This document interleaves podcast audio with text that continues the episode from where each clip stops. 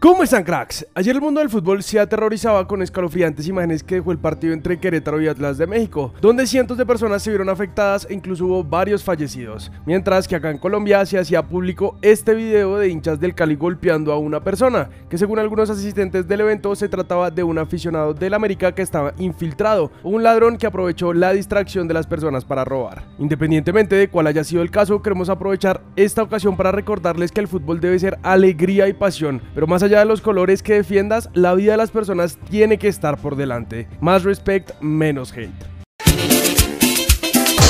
En los partidos de hoy, el Elche únicamente con Johan Mojica en cancha caía 2-1 ante el Barcelona, mientras que el Rayo sin Falcao perdía 2-0 con el Cádiz. Watford caía 3-2 ante el Arsenal, pero el Cucho Hernández por fin iniciaba de titular y a los 11 minutos marcaba este golazo que ya suena para ser uno de los mejores de la fecha. En Italia la Juventus con cuadrado desde el inicio le ganaba por la mínima al Spezia que tuvo a Gudelo todo el partido. Mientras que el Napoli se enfrentaba al Milan y Ospina estaba de titular. Desde Portugal, Mateus Uribe también arrancaba desde el inicio en la victoria del Porto y tuvo un gran partido.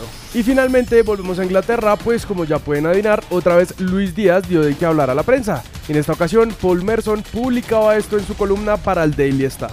Cuando los equipos discuten cómo enfrentarse al Liverpool y a quién parar, no solo hablan de Mozala, Sadio Mané y Diogo Jota, sino de Luis Díaz. Así que ahora es un juego diferente para él y aquí es donde vamos a ver de qué está hecho.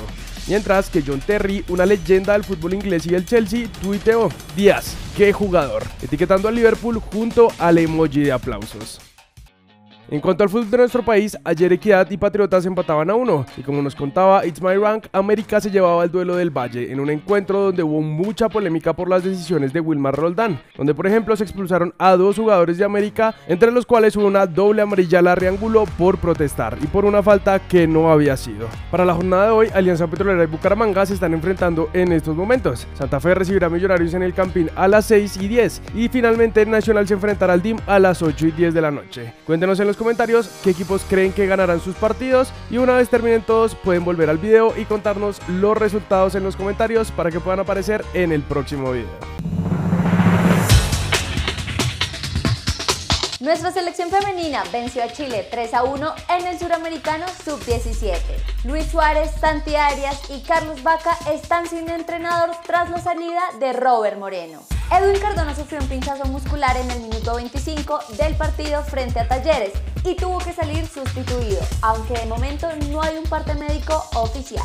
Eso es todo por hoy cracks, recuerden suscribirse y activar las notificaciones. También pueden seguirnos en todas nuestras redes sociales para ser los primeros en estar informados. Nosotros nos vemos en el siguiente video.